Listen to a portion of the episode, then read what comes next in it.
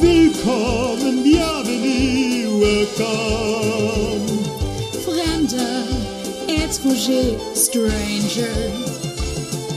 Glücklich zu sehen, je suis enchanté. Happy to see you, bleibe reste stay. Und damit willkommen zurück bei den Nerdicals.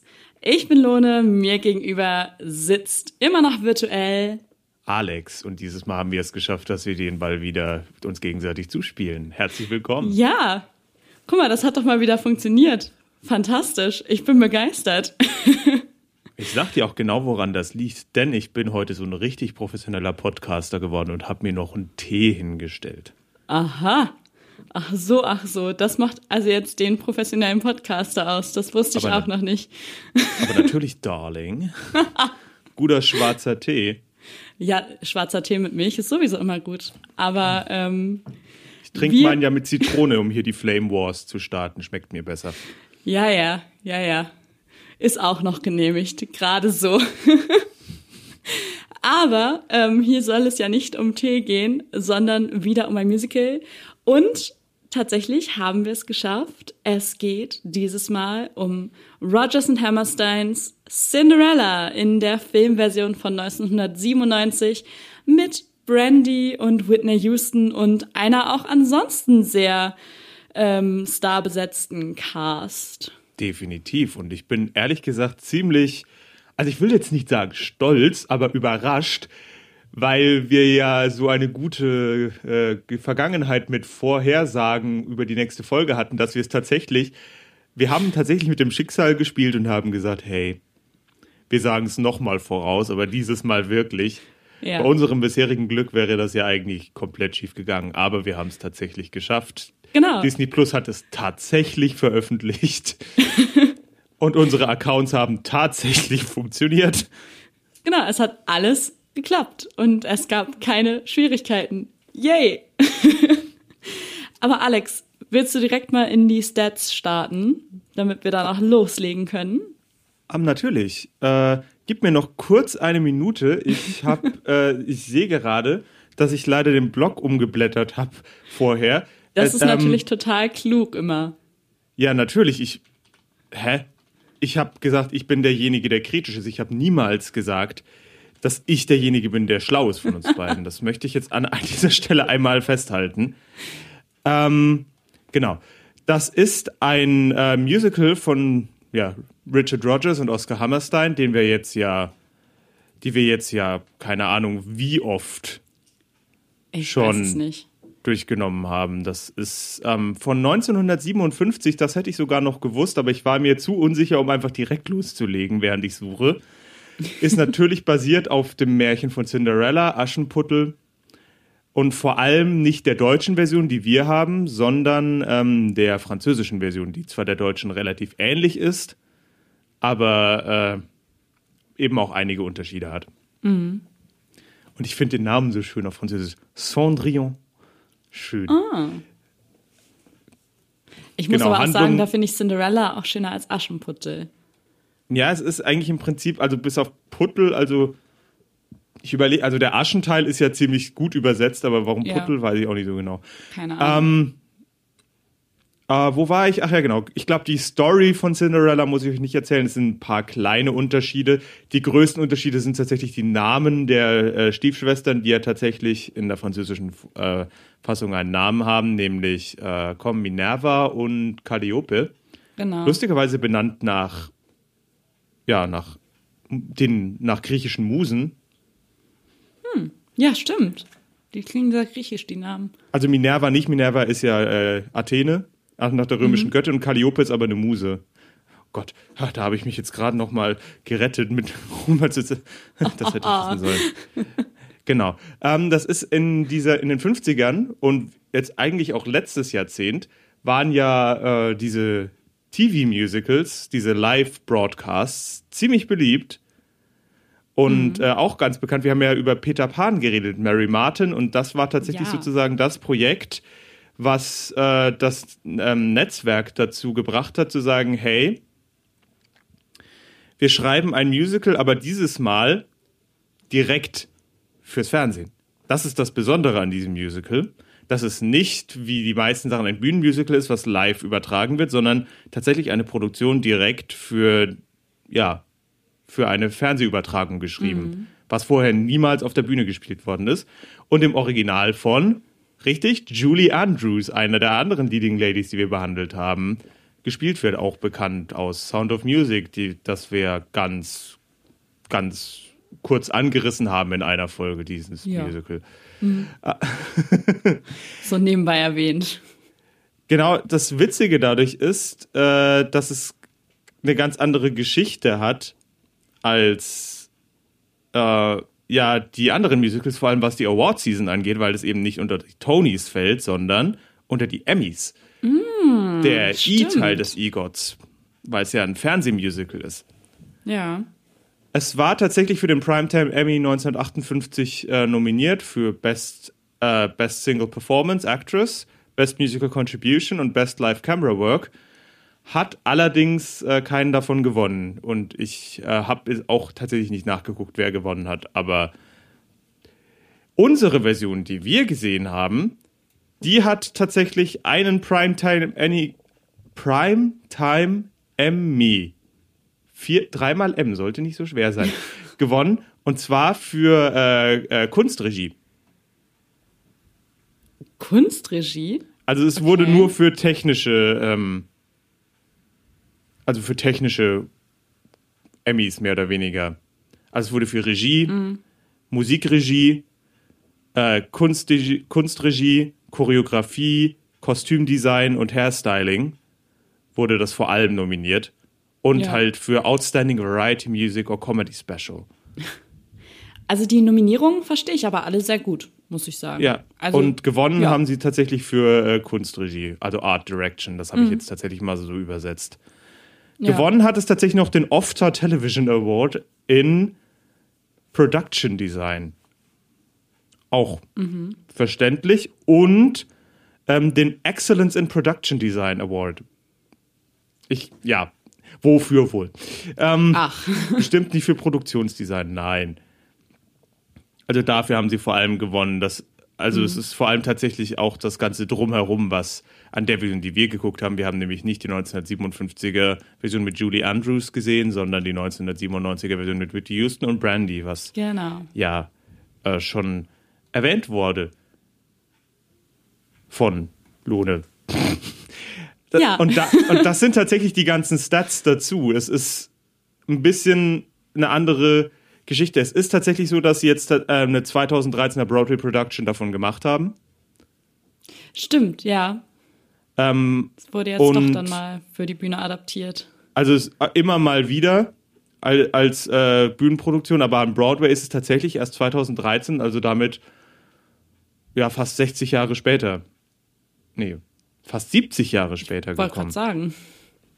Oder? Nee, Moment. Doch. Wenn wir in den 50ern waren, dann haben Dann wir sind noch es fast 60 Ja, Jahre, weil genau. 7 2007 sind 50 Jahre fast 60 Jahre. Ähm, Mathe kann ich. Ich merk's. Genau, wir haben da auch zum Beispiel Dia Salonga in, äh, in tourenden Produktionen, also auch bekannte Namen, die Ja. immer mal wieder darin singen. Aber wie gesagt, Eartha Kitt als Fairy Godmother zum Beispiel auch. Mhm. Interessante Sache. Ja, doch. Und es war tatsächlich, ähm, als es zum ersten Mal ausgestrahlt worden ist, hat das das größte Publikum, also auf einmal eingeschaltet, also zu diesem Zeitpunkt. Ach krass. Und zwar 107 Millionen Leute in den USA, was tatsächlich 60 Prozent der Bevölkerung damals entsproch entsprochen hat. Das nenne ich ein ordentliches Quotenergebnis, oder? Also Ja, auf 60 jeden Prozent der Fall. Bevölkerung. Das kann man schon mal machen. Also es ist tatsächlich sehr, sehr, sehr, äh, sehr erfolgreich gewesen. Das Mhm. kann man, das hat man hier nicht so sehr in Deutschland, weil das natürlich solche Dinge nicht den Sprung über den Teich machen. Genau. Das, ähm, das ist, denke ich, bei solchen Produktionen immer das Ding. Wir hören das dann und denken so, ja, das war bestimmt irgendwie so eine Nischensache da.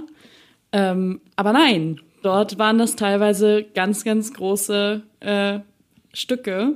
Man muss ja auch man muss ja auch bedenken, dass wir uns zu der Zeit ja auch im sogenannten goldenen Zeitalter des ähm, amerikanischen Musicals befinden. Ja, klar. Also das, ist war ja- das Ding damals, Musicals.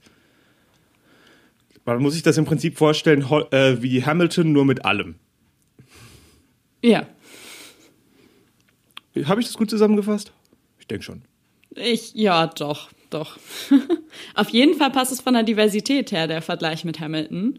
Weil da war ich nämlich auch sehr angetan von, wie divers diese Cast ist. Das fand Und- ich sehr cool. Und vor allem, was ich auch sagen muss, was mich gerade für die 90er, worauf ich auch später nochmal ein bisschen zurückkommen werde, äh, überrascht hat. In den 90ern war, ist ja, die 90er sind ja im Prinzip die Dekade, wo das äh, ganze Thema so richtig Fahrt aufgenommen hat. Also Ja. auch in Medien und so weiter. Aber damals war es ja auch oft so, dass ähm, es entweder, man kennt den Begriff Tokenism, dass es halt so ein Side-Character war, so im Sinne von, ja, wir haben ja auch, oder es halt sehr groß in den Vordergrund gerückt wurde, dass es eben so besetzt wird. Und ich, hab, und ich hatte wirklich das Gefühl, das war auch in der Hintergrundbesetzung, äh, also mit den Statisten und allem, es war einfach so. Es war so und es wurde nicht erwähnt, es wurde nicht groß darauf hingewiesen. Genau. Und sie haben ja stellenweise das Skript ein bisschen verändert. Also o selbst ohne das Original gesehen zu haben, ist es klar, an welchen Stellen das Skript stellenweise modernisiert oder angepasst wurde, weil sowas in den 50ern stellenweise be be gewisse Begrifflichkeiten noch gar nicht existiert haben. Ja, doch. Ähm, das merkt man schon ganz klar. Also sie hätten es machen können, wurde aber nicht. Und das fand ich einfach gut. Es war, wie auch in Hamilton, es einfach als gegeben hingenommen. Und das fand ich, fand ich überraschend, denn ich Ja. kann mich an viele Sachen aus meiner Kindheit erinnern, die definitiv, die das definitiv nicht so souverän hand, gehandhabt haben. Genau, also da wird das, da wurde es halt oft kommentiert, so in den Sachen, die wir dann in der Kindheit geguckt haben. Auch nicht immer, aber halt immer öfter. Und Zum da, Beispiel wäre es da so gewesen, wenn ich jetzt mal überlegen müsste, dass dann wäre Cinderella zum Beispiel die einzige Schwarze gewesen. genau. So. So wäre so, das wäre so das, was man erwarten würde von Medien aus der Zeit. Und ich muss sagen, das hat mich positiv überrascht. Und man muss auch immer seine eigenen Vorurteile ein bisschen hinterfragen, denn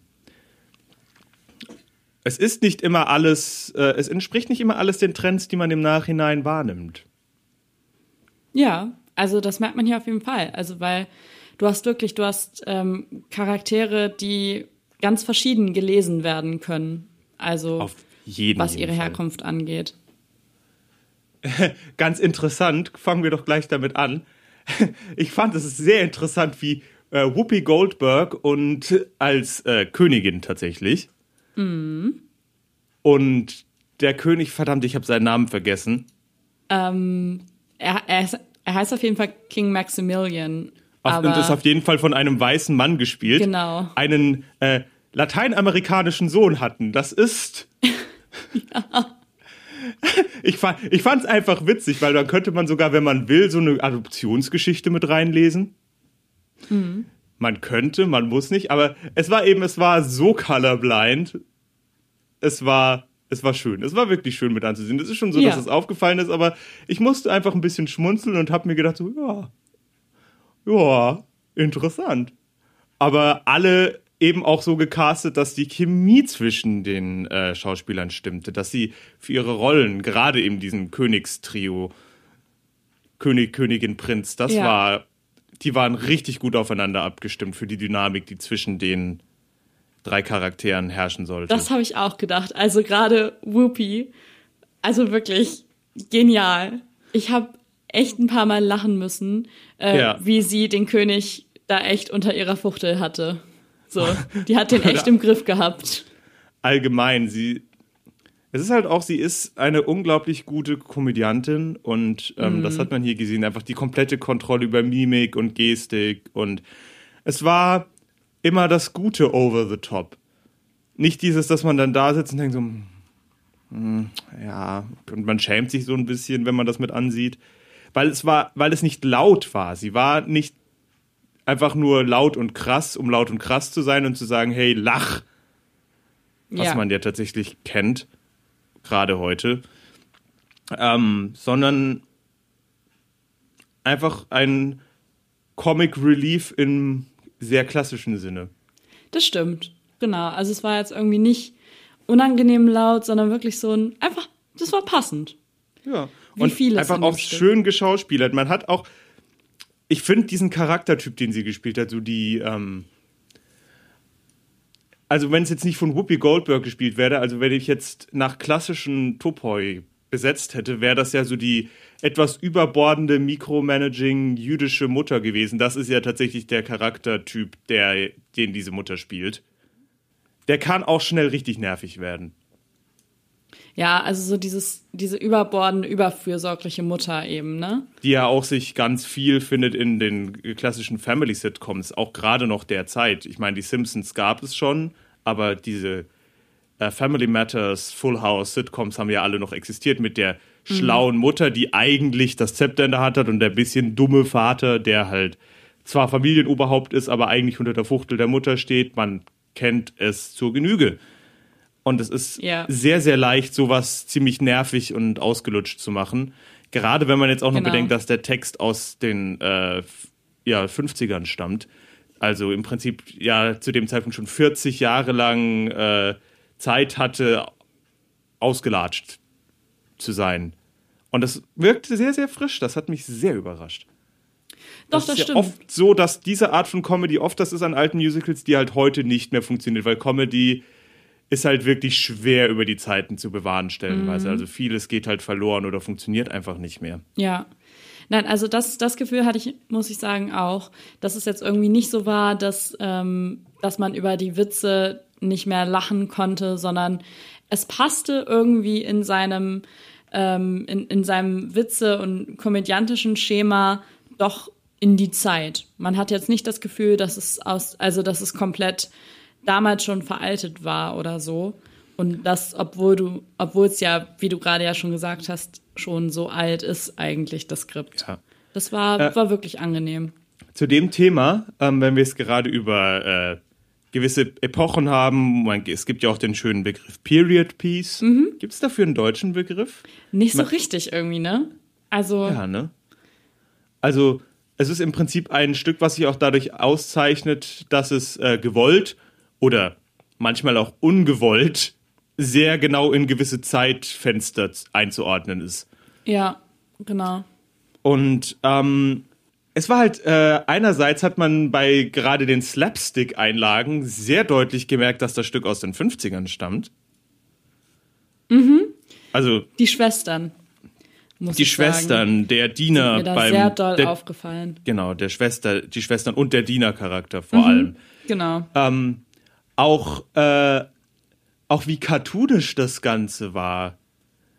Was ich auch sehr, sehr gut fand, das sage ich auch gleich dazu, ist, dass sie es nicht versucht haben, so, wir wissen, wie ridiculous das eigentlich ist, sondern sie haben sich volle Kanne reingelehnt und dann hat halt eben, finde ich, dieser cartoonische Ja. Humor auch in eben dieser im Live-Action funktioniert, gerade dieser Slapstick. Es, man hat vor allem immer, Ja. es hat, wurde vor allem auch so direkt so dargestellt, diesen, es tut den Charakter nicht weh. Also man hatte nie irgendwie so einen Moment, wo man dachte, au, scheiße, sondern es war, ja, es war Cartoon-Logik im Prinzip bei den Slapstick-Nummern.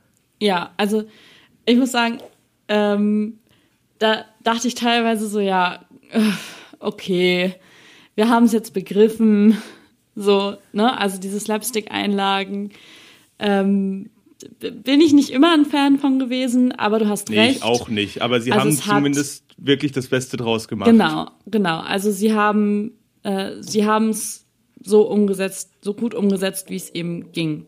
Das, was sie halt an Material hatten. Ich meine zum Beispiel, anging. dass dieser eine Kü Kuchen zum Beispiel irgendwie obviously aus Pappmaché war und solche Sachen. Das, äh, Ja, so, wow. Aber, also wenn ihr die Szene seht, das ist dann schon, solche Sachen fallen dann schon auf. Aber es war halt wirklich, es war schon so, dass ich dachte, ja gut, jetzt reicht's auch mal wieder, aber es war nie so, dass es mich von Anfang an genervt hat oder dass ich eben, wie ich das vorhin schon erwähnt habe, diese Fremdscham sich eingestellt hat. ja. Und Wobei- das hatte ich ein bisschen, oh, wobei, Wobei ich mich tatsächlich die ganze Zeit sowohl für die Mütter als auch für, für die Mutter als auch für die Stiefschwestern von Cinderella immer so ein bisschen unterschwellig geschämt habe. Also heute würde man die Stiefmutter, glaube ich, als typische Karen bezeichnen, so ein bisschen. So super entitled und ich mache das jetzt schon mal, so, ne? Ich mache das schon. Und ich fand sie super anstrengend. Aber auch Ich da. meine, es hilft natürlich auch nicht. An Ja. Bernadette Peters für diese Genau. wundervoll, für dieses fantastische Portrayal. Ich meine, Bernadette Peters, äh, für die Leute, die sie nicht kennen, ist im Prinzip, sobald sie den Mund aufmacht, ist sie im Prinzip ein lebender Cartoon-Charakter. Ich meine, dafür kann sie nichts und sie hat ja im Prinzip eine ganze Ja. Karriere daraus gemacht. Ja, ihre Stimme ist eben schon äh, einzigartig. Wie Kristen Chenoweth, so ein bisschen. Und es geht gar nicht so sehr ums Singen tatsächlich, sondern ums Sprechen. Das ist ja auch die Sache bei Cheno. Und auch bei Bernadette, wenn sie singen, ist es gar nicht so auffällig, aber eben wenn sie sprechen, haben sie Stimmen, die, wo man denkt, hä, das kann doch nicht deren Ernst sein. So spricht doch kein Mensch. Das ist doch ein Ja. Cartoon-Charakter. Nee, nee, das ist absolut ernst. Aha. Aber es, es hat gepasst. Also es war jetzt nicht unpassend. Nee, überhaupt Ähm. nicht. Gerade so, also dieser Charakter ist, äh, die Stiefmutter ist eine Karikatur. Das ist kein Komplett. menschlicher Charakter. Sie lernt ja auch nichts. Ja, genau. Also die also da, da tritt ja auch keine Verbesserung ein, keine Lernkurve, kein Nichts. Weder bei ihr noch bei den Schwestern, was du ja gerade schon sagtest. Da muss also, ich dir ein Stück weit widersprechen. Gar nicht mal so sehr, dass äh, ich finde, dass die Schwestern keine Lernkurve hatten, aber ich hatte das Gefühl, dass das Musical sich selber nicht ganz sicher war, wie es die Schwestern jetzt porträtieren soll. Weil in manchen Nummern waren sie, wurden sie halt, also die Nummern waren auch so inszeniert, so und jetzt öffnen sich die Schwestern, weil die Schwestern sehen, was passiert ist. Und also ganz lange wurde es ja im Prinzip so dargestellt, dass die Schwestern eigentlich im Grunde ihres Herzens eigentlich ganz gute Personen sind, die auch interessante Charakterzüge eigentlich haben. Und äh, nur von ihrer Mutter in diese Rolle gezwungen werden, aber das wird halt im Prinzip vor dem Finale, wo es dann äh, ja im Prinzip dann diese Auflösung gäbe, dann wird es halt fallen gelassen und sie sind dann wieder komplett bei der Mutter. Aber wenn ich jetzt dran denke, als Cinderella äh, von ihren Erlebnissen auf dem Ball erzählt, beziehungsweise natürlich vor der, ihrer Mutter und Schwestern, wie sie sich das gerne Genau. vorgestellt hätte, wie die, wie die Schwestern da mitgehen und auch mit Cinderella mitfühlen. Wenn du diese Nummer in Isolation siehst, könnte man meinen, die sind beste Freunde. But on your lips you keep a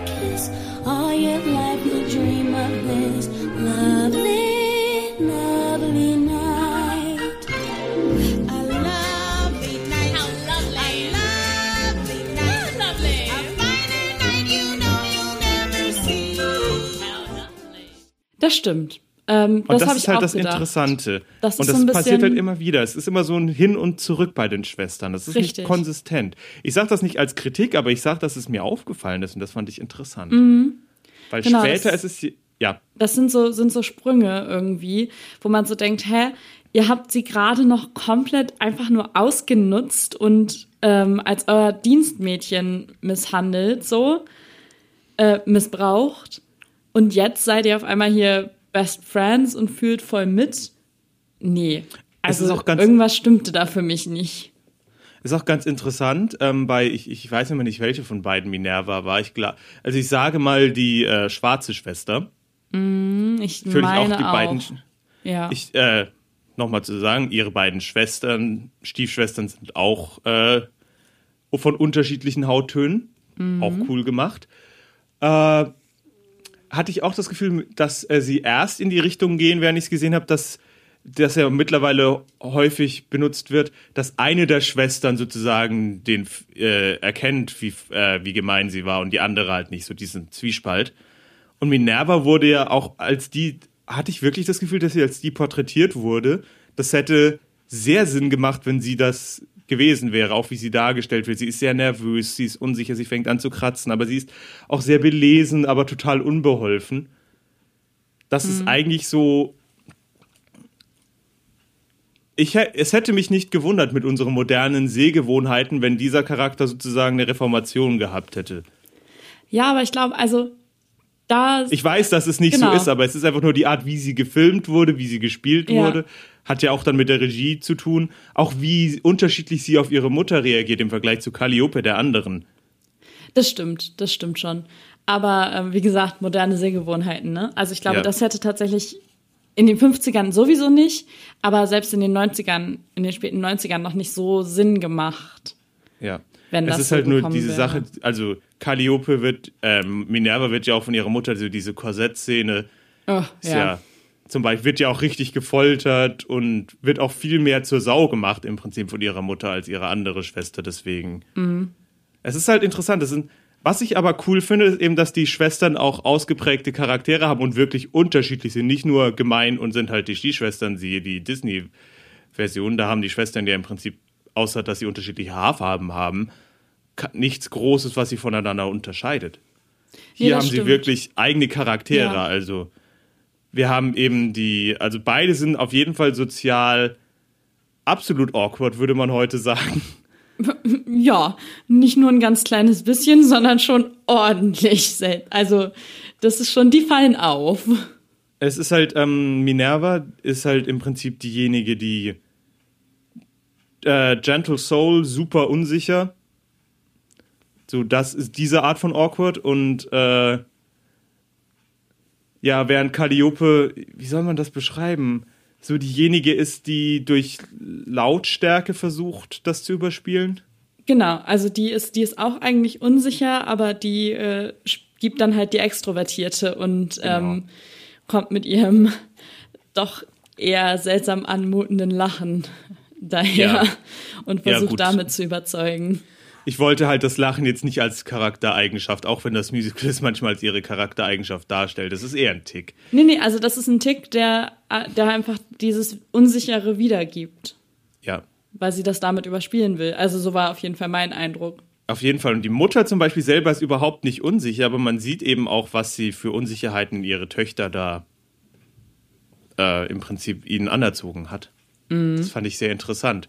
Und es es ist halt interessant, weil ähm, wir sehen heute mit unseren heutigen Augen eben diese Ansätze für eine viel tiefere psychologische Ausleuchtung dieser Charaktere, die ja definitiv angelegt sind in dem, äh, ja, in dem Rohmaterial, was, du, was man da hat. Doch, auf jeden Fall. Da hätte Aber man mehr was draus halt- machen können. Und was man halt äh, allerdings damals gar nicht ausgeleuchtet hat. Und da kenne ich eigentlich auch einige ähm, Beispiele für sowas aus der Zeit. Was ja auch dann immer der Grund ist, warum viele Leute dann äh, ihre eigenen Fangeschichten zu solchen Charakteren schreiben, weil sie halt sagen, hä, eigentlich ist das doch alles angelegt, warum passiert da nichts? Das stimmt. Und ähm, da muss man aber auch wieder sagen, zeitlich hätte das Musical das durchaus machen können, denn wir sind ja bei gerade mal etwas über anderthalb Stunden. Richtig. Also wir Also sind zeitlich nicht mal so lang. Also es wäre wirklich Zeit gewesen, das zu machen. Ist natürlich auch stellenweise die Länge mit der ähm, TV-Übertragung wahrscheinlich begründet gewesen, dass sie halt Wahrscheinlich. gesagt haben, so länger schauen die Leute halt nicht zu. Genau. Zumindest damals, wobei ich müsste dann nachgucken, Annie Get Your Gun und äh, Peter Pan sind, glaube ich, länger. Und das wurde ja auch viel geguckt. Ich Aber weiß es nicht. es hat garantiert etwas damit zu tun. Wahrscheinlich gibt es auch noch mehr Nummern und das wurde dann rausgeschnitten. Das findet man natürlich immer nicht so auf der ersten Recherche. Und da jetzt genau reinzugehen, ist bei einer Sache von 1957 auch echt anstrengend. Ja. Da kriegt man dann meistens irgendwie, äh, wenn man das sucht, so äh, wissenschaftliche Artikel, die allgemeine Trends researchen. Wenn du Glück hast, findest du dann so einen Nebensatz. Aber auch keine richtige. Aber die Quelle, die dann angegeben wird, ist dann irgendwas, was in irgendeinem Archiv liegt, was du als Normalsterblicher nicht. Äh, ja. Wo du nicht rankommst. Es sind dann meistens irgendwelche Interviews, die halt in irgendwelchen TV-Archiven noch liegen und auf Mikrofilmen und so weiter. Äh, ja, das ist, es ist wirklich schwer, an solche Ding, Dinge dann ranzukommen. Deswegen habe ich da auch nichts weiter dazu gefunden. Ich hatte tatsächlich mal geguckt, aber nichts, nichts Aussagekräftiges Ja. dazu gefunden. Aber wie, wie du sagst, es ist relativ kurz, die Zeit wäre gewesen. Ja, also die wäre auf jeden Fall da gewesen. Aber ich fand es jetzt auch nicht so schlimm.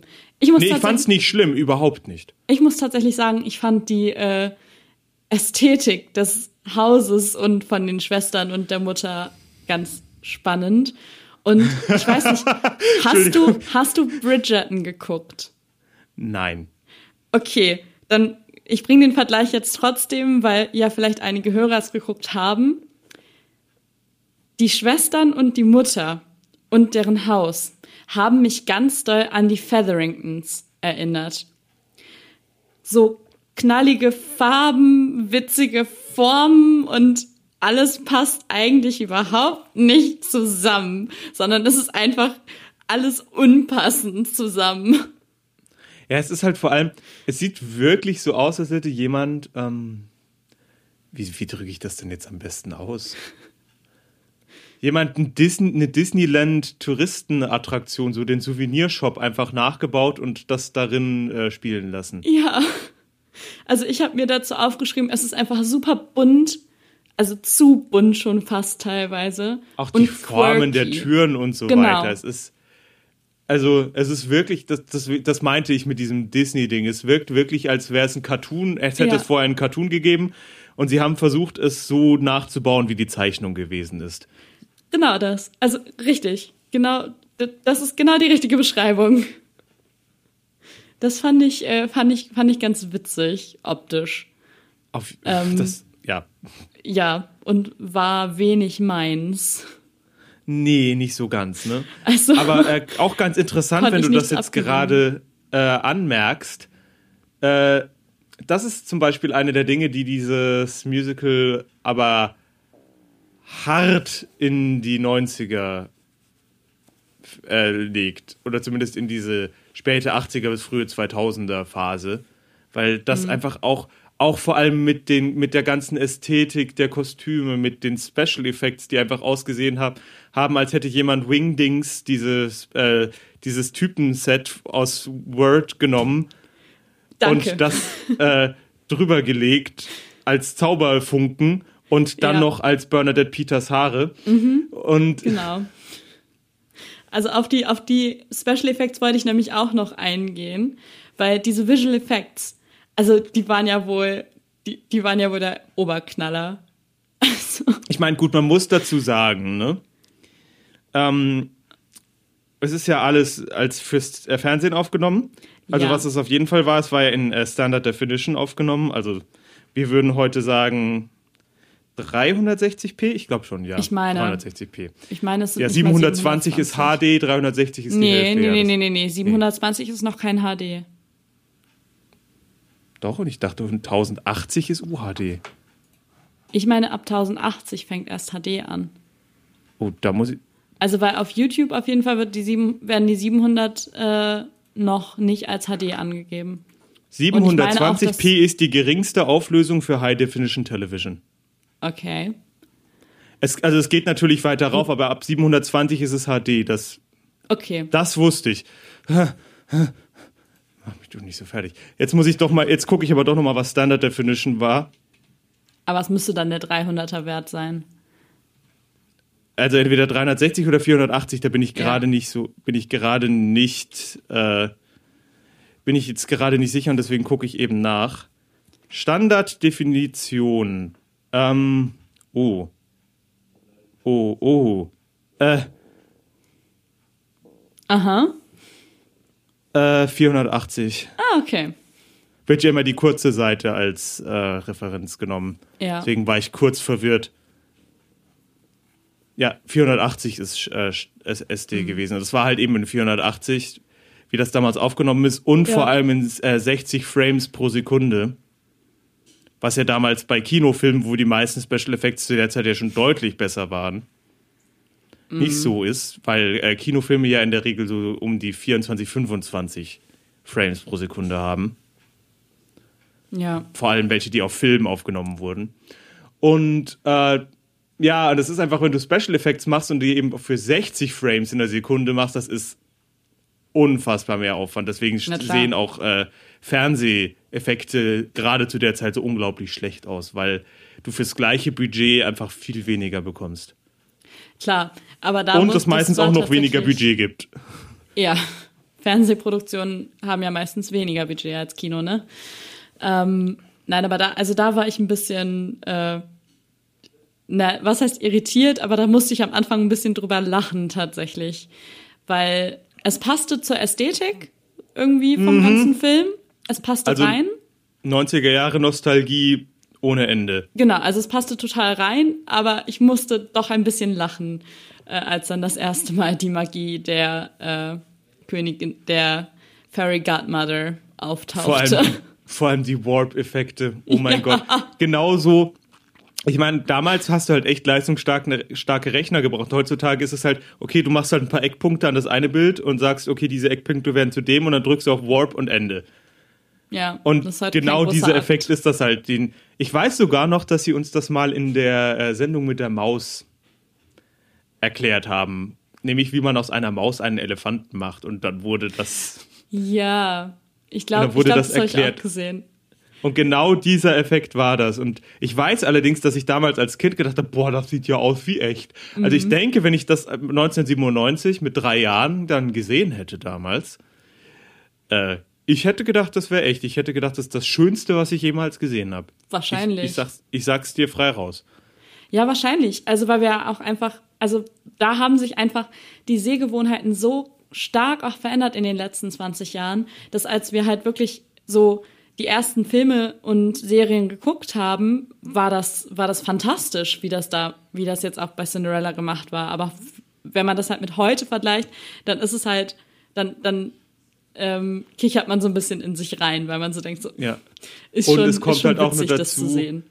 Ich weiß nicht, wie es natürlich für Erwachsene damals ausgesehen hat. Vielleicht haben auch die damals schon gedacht, das ist ja cheesy wie sonst was. Als Kind hat man meiner Meinung nach die Fähigkeit, Lücken aufzufüllen, die man später als Erwachsener nicht mehr hat. Wenn Ja. irgendwelche Lücken da sind zur Realität, das kindliche Gehirn sieht das grobe Muster und füllt den Rest einfach aus und hinter- hinterfragt das Mhm. nicht so sehr. Deswegen, das, also ich finde, das ist auch einer der Gründe, warum manche Sachen, wenn man die als Kind guckt, dann später als Erwachsener, man denkt so, wow, war das immer schon so? Weil man, weil eben das eigene Gehirn den Rest aufgefüllt hat. Ja, das stimmt. Also da lassen ja einfach, ähm, was Kreativität angeht, die Gehirnkapazitäten an vielen Stellen nach. Muss man ja ganz ehrlich mal so sagen. Es, ja, und also man kann sie. Und das Witzige ist, ich weiß nicht, wie das dir geht, aber ich kann mir ja bis heute noch forsch. Also ich weiß noch, wie es sich angefühlt hat, so, äh, so über Dinge zu denken. Verstehst du, was ich meine? ja. Also dieses, Ja. äh, dass einfach einem das gar nicht stört, aber es passiert halt einfach nicht mehr. Aber man weiß Das noch stimmt. ganz genau, wie das war. Ich denke, das ist auch eine große Kompo Komponente von Nostalgie, dieses, äh, dass das Gehirn sich noch an das Gefühl erinnern kann und das vielleicht auch ein Stück weit wieder sucht. Das glaube ich auch. Also ich glaube auch, dass es daher kommt, dass man so ähm, sich Sachen aus der Kindheit nochmal anguckt und denkt so, oh, das war so schön damals und äh, dass man da so, so schöne Erinnerungen dran hat. Und ich glaube, So. deswegen ist es manchmal auch gar nicht gut, Sachen aus der Kindheit zu oft nochmal zu gucken, weil sie dann für einen so ein bisschen zerstört werden, weil eben genau diese, diese kindliche ähm, Vorstellungskraft an manchen Stellen dann fehlt. Ich würde sagen, das ist aber eine Sache, die man äh, schwer verallgemeinern kann. Ja, natürlich. Das ist immer ähm, Also- vollkommen individuell abhängig. Aber Also so geht es mir zumindest teilweise. Das ist nämlich so eine Sache, die, äh, die, die lese ich sehr häufig. Eben dieses, äh, meine Kindheit wurde dadurch zerstört, weil bla bla bla bla. Und das passiert mir, also manchmal bekomme ich einen anderen Blick auf Dinge, aber, die, aber das ist mir tatsächlich noch nie passiert. Also ich kann dann wirklich sagen, so heutzutage, ich schaue mir das an und ähm, denke so, hm, ja, eigentlich war das gar nicht mehr so gut. Aber meine Fantasien aus der Kindheit und die, die Gefühle, die ich damit verbinde, die verschwinden bei mir nicht. Doch, also bei mir ist es schon auch so, dass, also, dass ich trotzdem, dass trotzdem so diese Gefühle da bleiben, die man, die man damals dafür hatte, so, wie sehr man das gemocht hat, aber man kriegt halt so einen anderen Blickwinkel drauf und das ist schon, ähm, ich weiß nicht, also klar, manchmal ist es spannend, aber manchmal ist es auch so ein bisschen desillusionierend, einfach. Vielleicht ist es aber auch wieder so, dass ich, äh, dass das immer so als Hyperbole dargestellt wird in, ähm, in Internetkommentaren und das für diese Leute auch gar nicht so extrem ist, wie das immer dargestellt wird. Ja, Und das kann ich vielleicht mir vorstellen, auf jeden Denke Fall. ich mir deswegen, ja, mir geht das ja eigentlich nicht so. I am special. Special. ähm, Ich bin so besonders. Ich bin nicht wie andere Jungs. Ja. Ähm, Not So, like the ich- other ones. ich denke mal, wir haben jetzt lang genug herausgezögert. Lass uns über die beiden Hauptrollen oder beziehungsweise die Hauptrolle und, und den äh, Star-Studded Name, der die Leute dazu bringt, das sich definitiv anzusehen, Yes, please. zu kommen. Brandy und Whitney Houston als Cinderella und die äh, gute Fee. Bei uns heißt, auf Deutsch heißt die einfach nur gute Fee, oder? Ja. Ich meine, Ja, im Englischen ist sie ja die Fairy Godmother, also also die Feenpatin. genau. Ach ja. Entschuldigung, ähm, warum ich gerade kichern muss. Ich habe jetzt einfach. warum hat das noch niemand gemacht? Oder wahrscheinlich haben das schon tausend Leute gemacht und ich habe es nur nicht mitbekommen. Ähm, wegen Godmother im Sinne von Godfather einfach eine Mafia-Fee. Nein. Nein. Nein. Es wundert mich, weil es so offensichtlich ist. Nein. Es muss es geben. Wobei es könnte tatsächlich sein, dass die Fee aus Shrek 2 eventuell eine Anspielung darauf ist. Die Mob-Boss-Fee. Oh Gott, ja. Äh, Shrek. Ähm, Naja, aber andere, andere Geschichte. genau. Andere Geschichte. Gab es übrigens auch ein Musical dazu, aber andere ja, Geschichte. ich wollte gerade sagen, andere Geschichte. Die Fairy Godmother und Brandy. Wo fangen wir an? ähm, äh, mit los. Brandy würde ich anfangen, weil Whitney Houston geht, kann man schneller, weil ihre Rolle kleiner ist, kann man, glaube ich, Ja. ein bisschen schneller drüber reden. Okay. Ähm, Brandy ist halt ganz interessant. Ähm, Brandy ist ja heutzutage gar nicht mehr so bekannt. Ich bin ja sonst immer der Mhm. Stats Guy, aber ich habe das Gefühl, dass du mir mehr über Brandy erzählen kannst als ich dir. Nein. Nicht? Nein, also absolut nicht. Ähm, ich hatte den Namen Brandy vielleicht mal gehört, aber ähm, konnte damit tatsächlich relativ wenig direkt verbinden, direkt. Okay, Also, ganz in Weiß ich nicht. Das war jetzt nicht, Also- dass ich irgendwie dachte, oh, oh mein Gott, Brandy. So. Nee, nee, nee, nee, kein, kein Problem. Also, ähm, Brandy ist halt äh, eine riesengroße RB, also in der Genau. RB-Szene ist sie halt ein Riesenname. Ist äh, mittlerweile auch schon äh, In ihren. ja, über 40. ja genau. und hat selber Kinder ähm, und hat halt vor allem in den 90ern auch ein paar Filme gemacht. ja, allerdings das Witzige ist, äh, 1997, in der sie das gezählt hat, äh, diesen Film gedreht hat, war sie im Prinzip als Schauspielerin noch überhaupt nicht äh, bekannt. Also sie hatte schon Sound Soundtracks geschrieben, zum Beispiel für Batman Forever. Und äh, allerdings war sie als Schauspielerin, anders als Whitney Houston, die zu dem Zeitpunkt ja vor allem aus Bodyguard im Prinzip auch als Schauspielerin sich definitiv gefestigt hatte. Ja. Ähm, ja, also sie war halt eine riesengroße. Ja, sie war ein Star in der RB-Szene und das ist eben die Sache. RB war gerade in den 90ern in äh, Europa und in Deutschland nicht ansatzweise so einflussreich, wie es das in den USA war. Ja, genau. Also das muss man auf jeden Fall dazu. Also das ist einfach immer mehr in Amerika ein Ding gewesen, als es hier ein Ding war und ist. Ja. So. Und das ist halt ganz interessant, weil am Anfang hatte sie sich ja, äh, gerade zu der Zeit war sie so ein bisschen das brave Mädchen mit einem Touch Hip-Hop. So, das war ihr Image. Und das passt halt im Prinzip perfekt, perfekt in diese Cinderella-Rolle rein. Ja. Und das, das hat sie natürlich äh, später dann mit Scheidungen, Schwangerschaften, bla bla bla, hat sie das, äh, ja, hat sie das natürlich ein bisschen abgelegt. Aber zu dem Zeitpunkt war das definitiv noch ihr Image und da hat sie definitiv, definitiv im Prinzip in ihre Stärke damals gespielt. Das stimmt. Also ähm, das hat irgendwie gepasst, sie in dieser Rolle zu sehen. Ich fand das eine sehr, ich fand sie eine sehr schöne Cinderella. Auch nachher in dem Ballkleid, das war ein echt schönes Bild. Ja, das war auch wieder eins dieser Ballkleider, die äh, anders als viele andere Sachen, von was dann immer oft als schöne Kleider präsentiert wird, nicht definitiv heutzutage angesehen wird und gesagt, wird, ups, ja, nee. Sondern das ist tatsächlich auch so im relativ zeitlos. Also das hättest du über viele viele Ja. ähm, Mode-Epochen wäre das zumindest kein absoluter Vollfauxpas gewesen, dieses Kleid. Das stimmt. Also würde immer, wäre immer als elegant auch die Frisur, die sie getragen hat, Genau. eben, und das war, war ja auch wirklich definitiv bewusst so dargestellt. Woran ich mich erstmal ein bisschen gewöhnen musste, das ist aber eher so der Musiker in mir, ist tatsächlich, äh, dass sie halt, äh, was ich ja dann aber auch rausgefunden habe, nachdem ich mich ein bisschen mit ihr beschäftigt habe, dass sie halt eine sehr rauchige Stimme hat.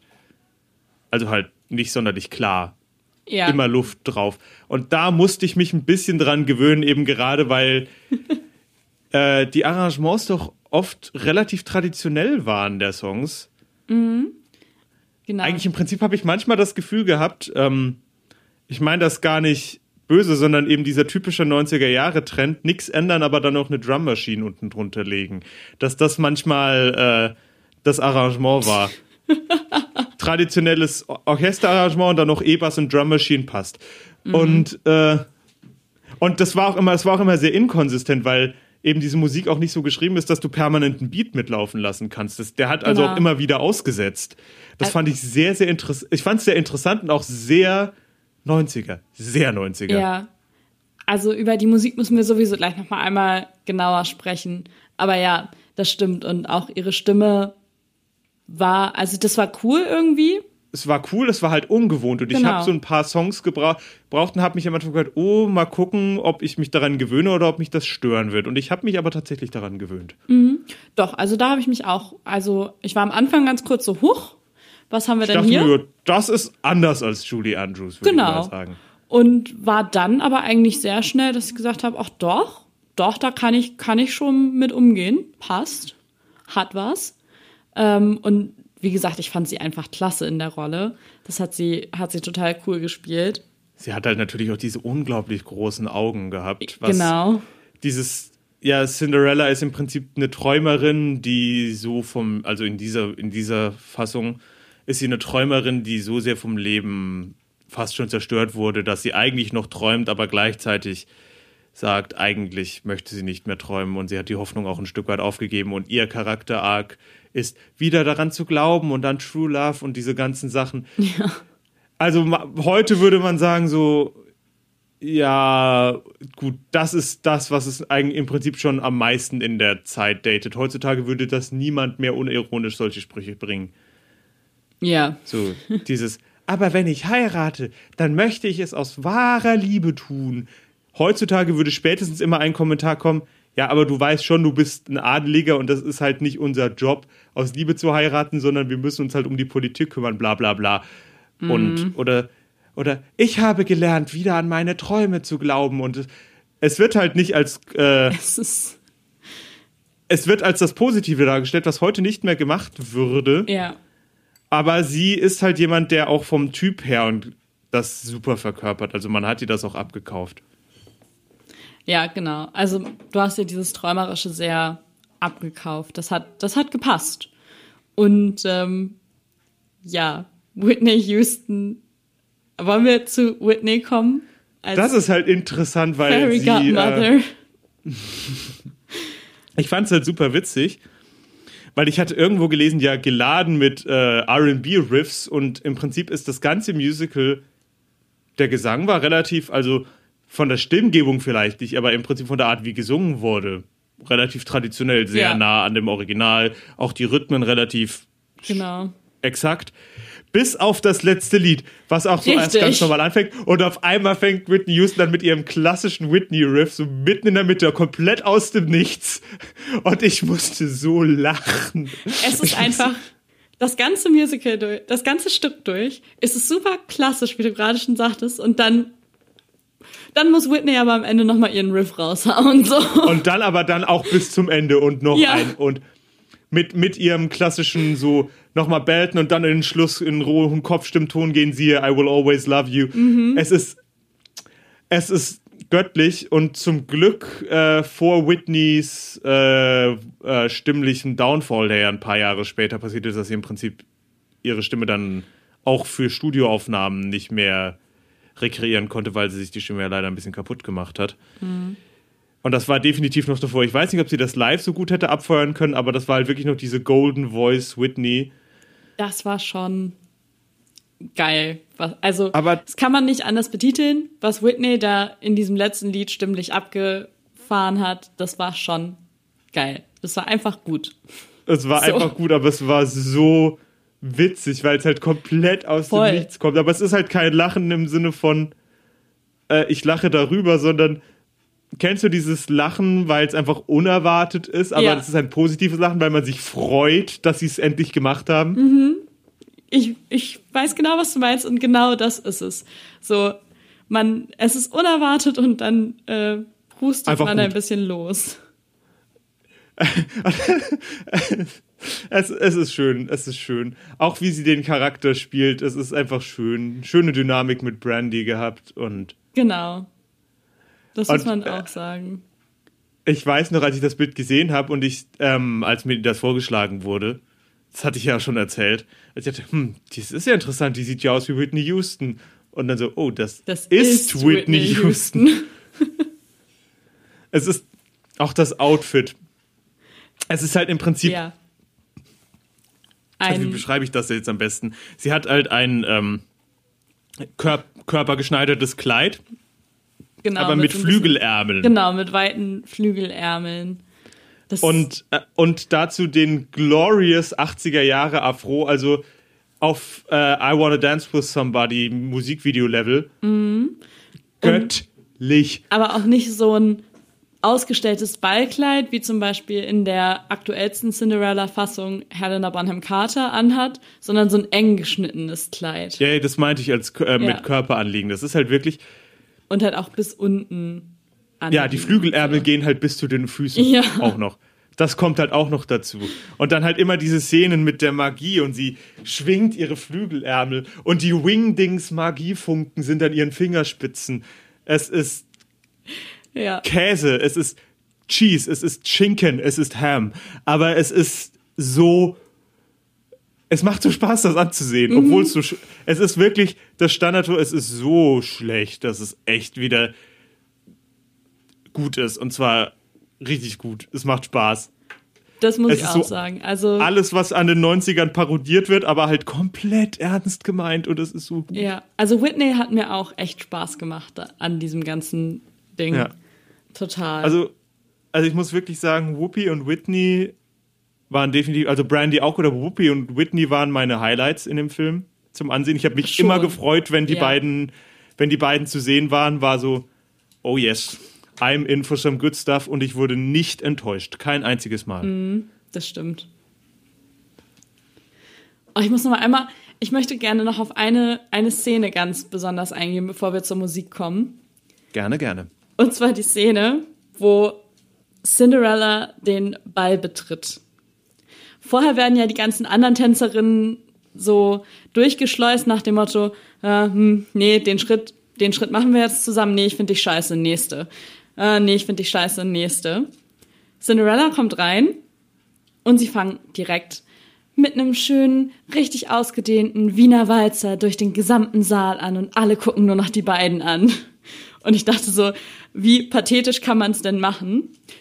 Und dann kam dazu die Kameraführung. Ist dir auch so schlecht geworden bei dieser Szene? Nee, das nicht, aber ich glaube, ich weiß, was du meinst. Es hatte stellenweise gewirkt, als würde das Boah. Bild, als hätten sie äh, stellenweise das Bild äh, schneller gemacht. Weißt du, was ich meine? Ja, als hätten sie die Kamera eigentlich langsamer gefahren. genau. Und, und, die, und im Prinzip dann äh, halt auch langsamere Musik gespielt und dann wieder auf Tempo gebracht. Das haben sie ja manchmal in Filmen gemacht, wenn das in Richtig. der echten Geschwindigkeit nicht gegangen wäre. Das, das ist mir definitiv aufgefallen. Das- Schlecht geworden ist mir nicht. Boah, das war super. Also ich fand das super unangenehm, diese Szene. Also, die war an sich schön gemacht, so.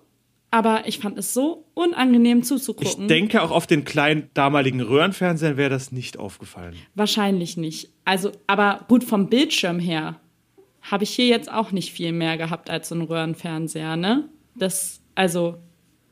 Ja, aber ich ja denke, es liegt einfach auch die, ähm, wir haben ja Pixel. Ja, Und das ist mit diesen, äh, mit den Röhren, das funktioniert ja nochmal anders. Ich denke, da ist es vielleicht nicht ganz so auffällig. Das- das Gerade diese sein. Frame, dieser Framerate-Wechsel, der ist das, was mir aufgefallen ist. Also Dass das, das Bild auf einmal echt- Mhm. wirkt, als würde es einzelne Bilder überspringen. Und ich denke, das ist, ich denke, das wird nicht so aufgefallen sein. Also, das ist meine Theorie, weil sonst hätten sie es nicht gemacht. Also, der Rest der Produktion ist zu kompetent an sich. ja, Als- also wahrscheinlich. Wahrscheinlich ist es nicht aufgefallen.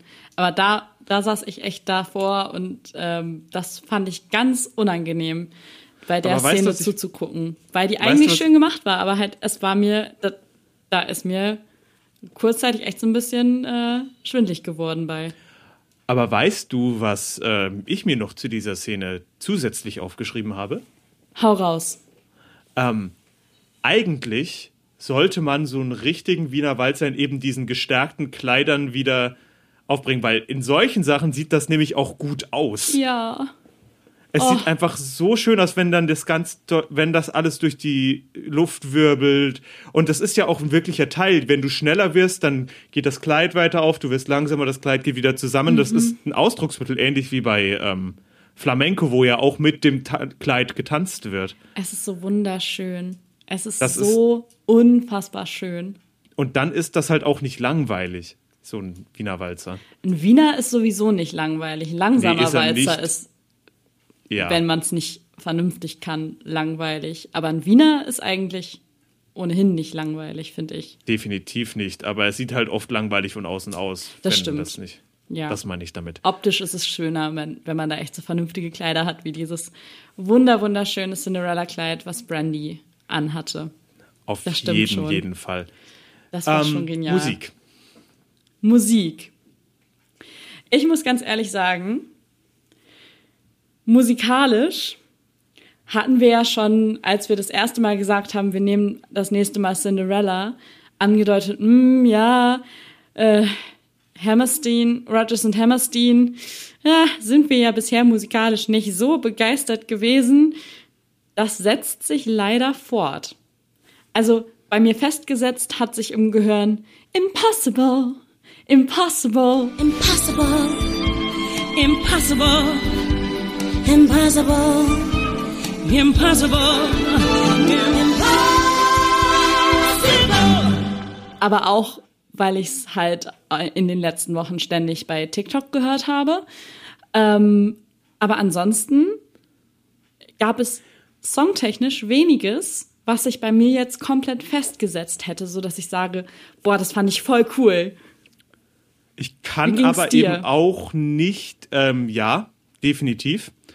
Also ich weiß zum Beispiel nicht mehr das Ding, aber ich habe immer dieses, äh, äh, ich glaube, das ist dieses I Dreamed oder sowas äh, Motiv mit diesem charakteristischen Halbton. Das habe ich zumindest immer erkannt, wenn Mhm. es kam. Ja, Ähm, ich weiß aber nicht, äh, wie sehr es auch daran liegt, dass sie stellenweise ja auch die Tonarten verändert haben. Gerade schätze ich mal für Brandy, weil ich kann mir nicht vorstellen, dass das Julie Andrews in diesen doch sehr bequem liegenden Tonarten gesungen hat, sondern ich denke, da wird das auch ein bisschen mehr Sparkling und Ho Height und sowas. Es kann sein, dass es dann vielleicht besser funktioniert. Das weiß ich immer nicht genau. Ähm, da, da möchte ich jetzt kein, da möchte ich jetzt noch kein vorschnelles Urteil fällen. Ich möchte aber, ich kann aber auf jeden Fall sagen, dass es nicht dieses Feuerwerk an geilen Melodien ist wie Sound of Music. Auf gar keinen Fall. Genau, also weil wir haben, wir haben ja jetzt schon so viele Musicals gehabt, wo ich echt Wochen danach noch äh, die ganze Zeit Lieder daraus im Kopf hatte, selbst wenn wir eigentlich schon eine Folge zu einem neuen Musical aufgenommen hatten. So, also ähm, an der Stelle nochmal Dankeschön an Newsies für meinen wochenlangen Ohrwurm. So, also ich habe immer noch Newsies im Kopf und Cinderella habe ich gestern, nee, vorgestern Abend geguckt. Und ich habe jetzt schon außer Impossible nichts mehr direkt im Kopf. Ich weiß aber auch gar nicht so sehr, ähm, ob das, also ich sage nicht, dass es Absicht war, dass man die Sache nicht mitsingen kann. Aber ich glaube vielleicht auch, dass es für diese äh, Television Production nicht der Fokus war. Verstehst du, wie ich das meine? Weil es eben nur einmal aufgeführt werden sollte. Doch, das kann das, also das kann auf jeden Fall sein. Dass da der Fokus wirklich mehr darauf war, dass es ähm, äh, gerade auch mit der Soundqualität der meisten äh, Fernseher so ist, dass vielleicht auch der Text besser durchkommt und dass die Musik deswegen ein bisschen mehr so eingelegt ist, dass man den Text gut rüberbringt. Weil das hatte ich wirklich das Gefühl. Also die Musik, äh, bei manchen Liedern ist es ja wirklich schwer, mit den ganz, wenn es ins ge gesangliche Feuerwerk geht und so weiter, dem Text noch gut zu folgen. Das war wirklich überhaupt gar kein Problem. Nee, das stimmt. Also dem Text konnte man ganz problemlos folgen. Dass das vielleicht ähm, sozusagen die Textverständlichkeit in der Komposition einen höheren Stellenwert hatte als wir machen jetzt Melodien, die äh, wo sich dann danach Alben verkaufen oder sowas. ja. Nein, Das also weiß ich nicht. Das, das mag sein. Aber das Also ist ich mir mein, wenn auf das- jeden Fall aufgefallen im Vergleich zu anderen Stücken vorher. Ja, absolut, absolut, absolut. Also da bin ich auch komplett deiner Meinung. Ja.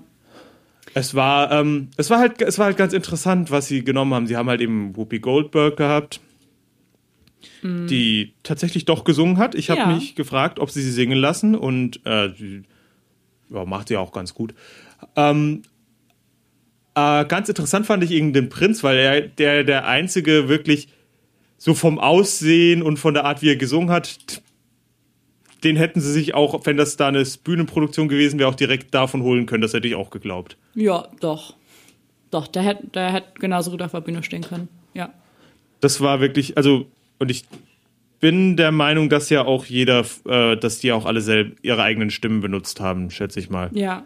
Also ich habe auf jeden Fall nichts Gegenteiliges gelesen. Ich auch nicht. Also es wurde auch in den, ich habe ja auch die ganzen Credits durchgeguckt und da wurde ja auch nichts in Ja. der Richtung erwähnt. Wollen wir zu einem Gesamturteil schreiten? Ähm, Oder liegt dir noch irgendetwas? ich überlege. Nee, wir können zum Gesamturteil kommen. Okay, dann kommen wir damit zum Gesamturteil. Ich lasse dir sehr gerne den Vortritt. Na gut. Na gut. Muss ja nicht immer Ladies First sein, ne? Ähm, okay. Ich würde sagen, es ist äh, definitiv. Äh, es hat sich angefühlt wie ein TV-Special. Eins von diesen Dingen, die ich als Kind vielleicht irgendwann gesehen hätte und dann bis zur Erfindung des Internets gedacht hätte, ich hätte es mir eingebildet, weil man nichts dazu findet.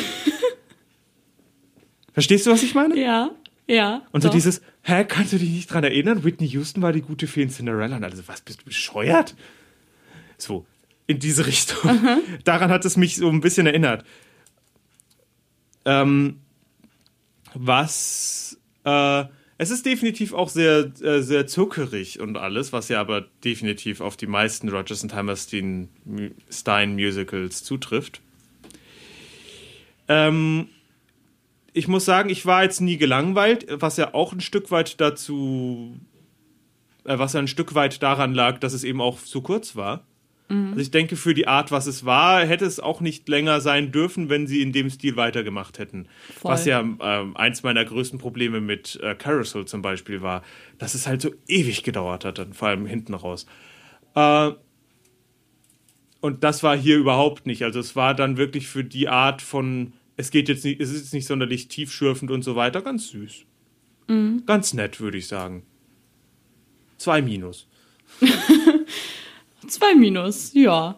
Ähm, ja, also ich kann mich, also ich war auch, ähm, ich war jetzt nicht so, dass ich gesagt habe, oh, pff, nee, überhaupt keinen Bock mehr jetzt, sondern dadurch, dass es so kurzweilig war, konnte man sich das ähm, wirklich gut angucken und hatte nicht das Gefühl, auf die Uhr zu gucken und zu denken, boah, das ist immer noch nicht vorbei. Ähm, und ich glaube, das ist auch schon was, wenn man irgendwie mal einen, einen Wochenendabend hat und überhaupt nicht weiß, was soll man gucken, dann ist das schon was, was man sich mal angucken kann. Aber ich glaube, das wird für mich jetzt kein Film, wo ich sage, boah, das wird ein Go-To-Movie von mir, den ich mir auch noch x weitere Male angucken kann. So. Ja. Also da gibt's deutlich andere Stücke, die mir doch viel, viel mehr zugesagt haben. Und dafür gab's einfach bei dieser ähm, Verfilmung von Cinderella zu viele Sachen, wo ich dann doch gedacht habe, so, ach, komm, muss das jetzt sein, so. Ähm, von daher, die, doch, die, die zwei Minus finde ich, finde ich nicht unpassend. Würde ich mich fast anschließen wollen. Es ist definitiv so, dass ähm, man muss jetzt auch übrigens dazu sagen, dass Whitney Houston das ja auch produziert hat. Ah ja, stimmt, stimmt, ja. Ähm, was wirklich das Besondere daran ist, es ist ja in Amerika wahrscheinlich gerade auch noch 40 Jahre später, da war ja diese Gener ist ja auch eine ganze Generation damit aufgewachsen, dieses Mega-Event. Und das eben auch dann zu sagen, hey, wir machen das nochmal, aber dieses Mal eben colorblind. Ich glaube, das war ein großes Ding damals. Ich habe bei vielen auch. Leuten, als es vor einem Monat in Amerika rauskam, habe ich auch gelesen, dass viele gesagt haben, hey, sie können sich halt daran erinnern, das als Kind geguckt zu haben, gerade wenn das selber Mhm. POCs waren, dass sie eben meinten, hey, und das fanden sie halt, das war für die, in deren Haushalt was ganz Besonderes. Voll, also Todrick Hall zum Beispiel ist ja auch, ähm, der hat ja extra ein, ein Medley gemacht jetzt zum Release auf Disney Plus. Ähm, ist da ja auch voll der, voll der Fan. Also ich glaube schon, dass es in Amerika nochmal auch einen ganz anderen Impact einfach hatte und dadurch halt auch hat. So. Ja.